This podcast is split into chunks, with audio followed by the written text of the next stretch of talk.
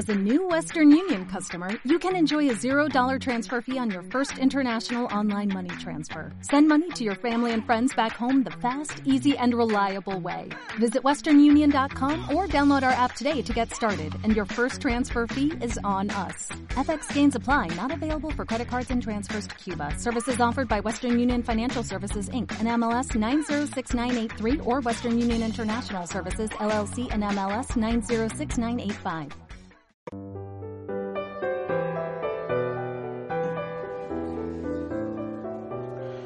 En aquel tiempo Jesús recorría todas las ciudades y aldeas, enseñando en sus sinagogas, proclamando el Evangelio del reino y curando toda enfermedad y toda dolencia.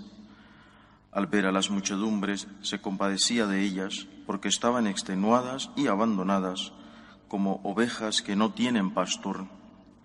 Entonces dice a sus discípulos, La mies es abundante, pero los trabajadores son pocos. Rogad pues al Señor de la mies que mande trabajadores a su mies. Llamó a sus doce discípulos y les dio autoridad para expulsar espíritus inmundos y curar toda enfermedad y toda dolencia.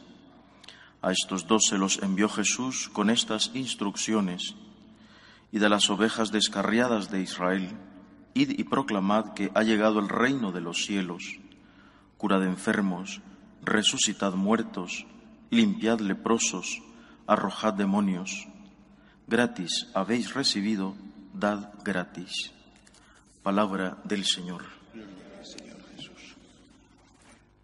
Normalmente estamos acostumbrados a ver cómo el corazón compasivo de Jesús se muestra eh, tocado cuando ve una pena, un dolor, una enfermedad, el leproso, aquel hijo de una mujer viuda en Naín, su amigo Lázaro, la gente que no tiene para comer.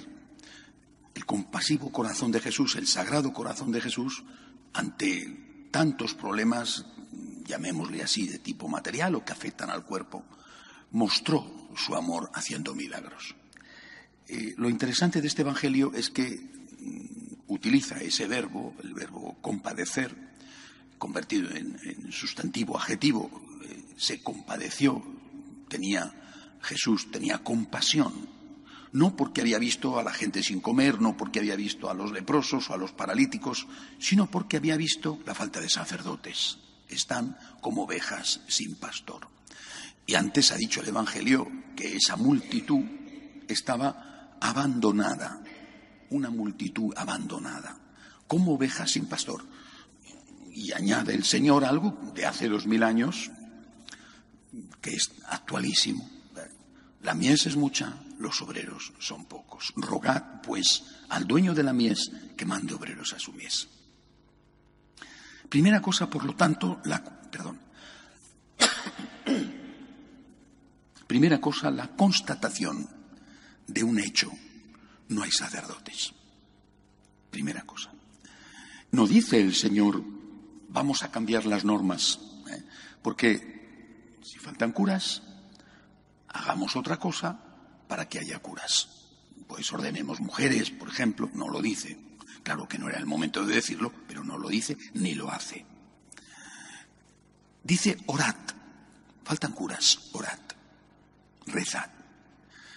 ¿Qué es lo que uno hace cuando reza, cuando pide? Pide un don. Por lo tanto, lo primero es que la comunidad tiene que experimentar al sacerdote como un don. Eso es lo primero. Podrá parecer insignificante, pero yo he visto que cuando las comunidades tienen sacerdotes, no los experimentas como un don. En cambio, cuando no los tienen, sí. Es decir, seguramente es muy humano esto, ¿no? O sea, cuando tú tienes, todos queremos más. Que hable bien, que sea, que no, que no se enfade nunca, que sea perfecto, que vamos. Eh. Mira, cuando no tienes lo que tienes o lo que te dan, lo agradeces. Cuando no hay, dice, mira, no digo lo que sea, pero casi. Eh.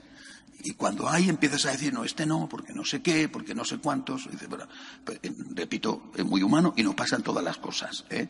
Es decir, cuando tienes hambre, un pedazo de pan te parece estupendo, pero luego ya una vez que tienes pan, quieres que tener también jamón ibérico.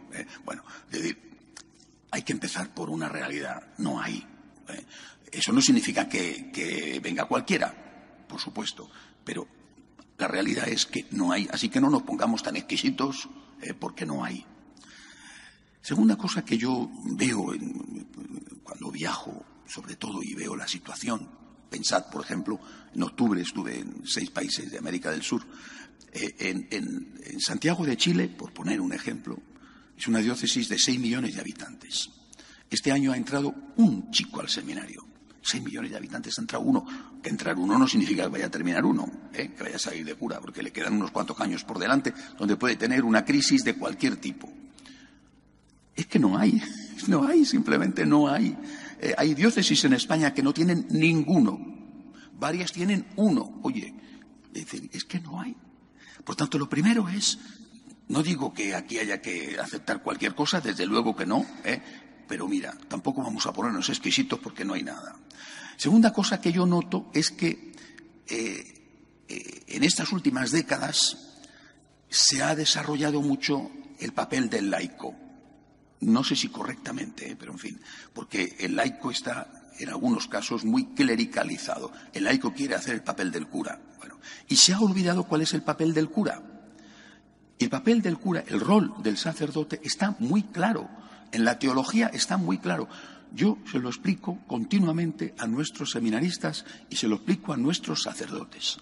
Porque si ellos no saben cuál es su papel, el cura hace de laico, el laico hace de cura, diga, no, cada uno tiene que hacer lo que tiene que hacer delante de Dios, porque esa es la voluntad de Dios.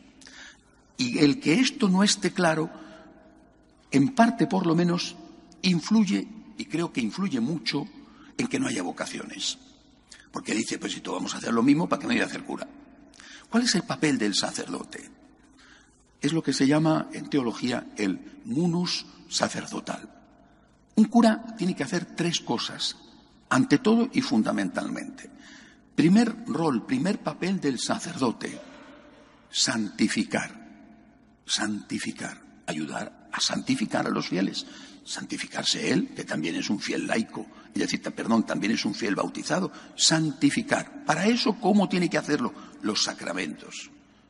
Los sacramentos significa celebrar la liturgia con dignidad, no como a la gente le gusta, ¿eh? sino como a Dios le gusta, porque la liturgia no es como nosotros damos culto a Dios. No es eso la liturgia. La liturgia es cómo quiere Dios que le demos culto, que no es lo mismo hemos hecho de la liturgia una fiesta del pueblo. Oiga, no.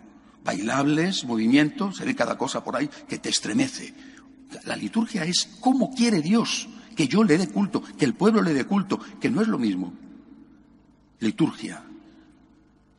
Bien celebrada la Eucaristía. Estar en el confesonario, que es uno de los instrumentos privilegiados para la santificación. Primer rol del sacerdote, santificar. Segundo rol del sacerdote, enseñar. No enseñar la moda, no enseñar lo que todos enseñan, quizá no enseñar la doctrina de la Iglesia, con caridad. ¿eh? Porque la caridad es inseparable de la verdad. Ni la verdad sin caridad, ni la caridad sin verdad. Enseñar. Y cuidar que se enseñe bien, no solamente enseñar tú en las catequesis que den, que seguramente los sacerdotes damos pocas catequesis, en las misas, que es nuestro deber, la homilía, que debe de ser una catequesis, sino enseñar y cuidar que se enseñe bien en los que dependen de ti. Los catequistas tienen que tener un control, no van a enseñar lo que les dé la gana. Y, eso vale para todos, no solamente los catequistas de niños o de confirmación, vale también para los que hacen cursos prematrimoniales, cursos de prebautismales. Por tanto, segunda misión del sacerdote, enseñar y cuidar que se enseñe bien. Y tercera, tan importante como las otras y que está en total desuso, ¿eh? es gobernar. El cura tiene que gobernar. Miren, todos lo sabemos por experiencia propia. Cuando en una familia no manda con autoridad, no digo con dictadura o con, autoridad. A mí no me parece mal esa palabra, parece una palabra maravillosa. Cuando en una familia no manda con autoridad el papá y la mamá, manda siempre el hijo, el capricho del hijo. la dictadura del hijo, la tiranía del hijo. Bueno, porque exactamente igual en la sociedad y exactamente igual en una parroquia. O manda el cura o manda una señora que manda más que el cura. ¿Eh? O manda el cura o manda un grupo de laicos que están en el consejo pastoral y son los que mandan. Siempre hay alguien que manda. Pero yo, no sé si la gente preferirá que mande la señora tal o la señora cual, que es, mm, vamos, papisa, ya ni siquiera sacerdotisa, sino que esa tiene mando en plaza, o que mande el cura. Pero es que el cura tiene que mandar. No digo que tenga que ser una persona autoritaria, despótica. Eh, eh, mandar es un servicio, es un don, es un ministerio. Es decir, si no tienes autoridad, ¿qué pintas ahí? ¿Que eres un empleado?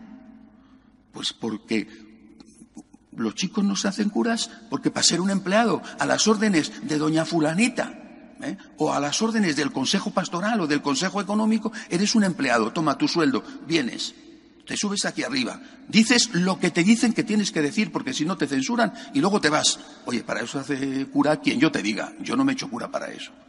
Tengo el deber de parte de Dios de ayudar a santificar, de enseñar y de gobernar. Cuando esto no se hace, no puede haber vocaciones. Más aún, es que quizá ni deba haber vocaciones, porque para no ser lo que tengo que ser, mejor no serlo.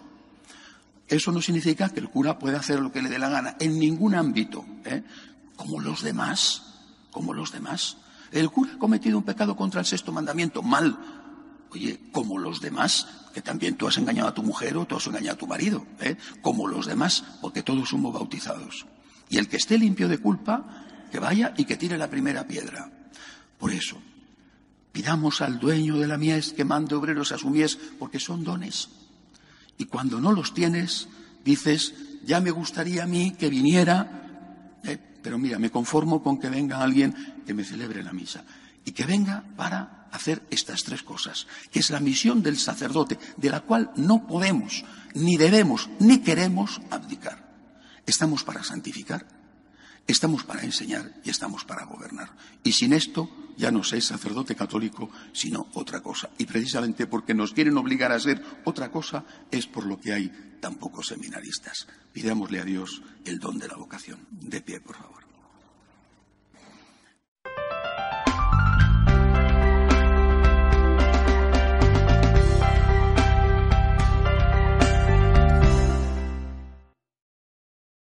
¿No se merece tu familia lo mejor? Entonces, ¿por qué no los mejores huevos? Ahora, Egglands Best están disponibles en deliciosas opciones. Huevos clásicos, de gallina libre de jaula y orgánicos de Egglands, que ofrecen un sabor más delicioso y fresco de granja, que le encantará a tu familia. En comparación con los huevos ordinarios, Egglands Best contiene la mejor nutrición como 6 veces más vitamina D, 10 veces más vitamina E y el doble de omega 3 y B12. Solo Egglands Best. Mejor sabor, mejor nutrición, mejores huevos. Visita egglandsbest.com para más información.